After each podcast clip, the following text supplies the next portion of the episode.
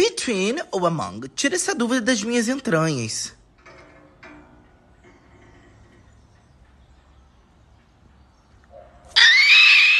O between é quando alguém ou alguma coisa está entre duas pessoas ou dois objetos. Olha, eu, ó, eu não vou me meter nisso não. Eu acho que isso aí é entre você e ele.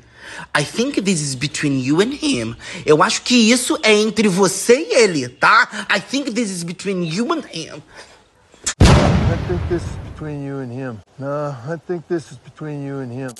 O negócio tá entre duas pessoas, você e ele. É uma manga quando a pessoa ou o objeto está no meio, está entre várias pessoas ou vários objetos. Por exemplo, olha que lindo, a gente tá entre as rosas, a gente tá no meio das rosas. We are among the roses. A gente tá no meio das rosas, vai me beija. Me beija, linda, me beija. Não foco.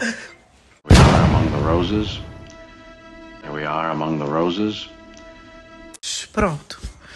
Viva de novo, novamente, mais uma vez, again, a língua portuguesa que nos dá o quê? A base associativa pra poder entender esses bagulhos todos aí. Sem português, sem inglês. Fora! Sem neurose, sem caô. É.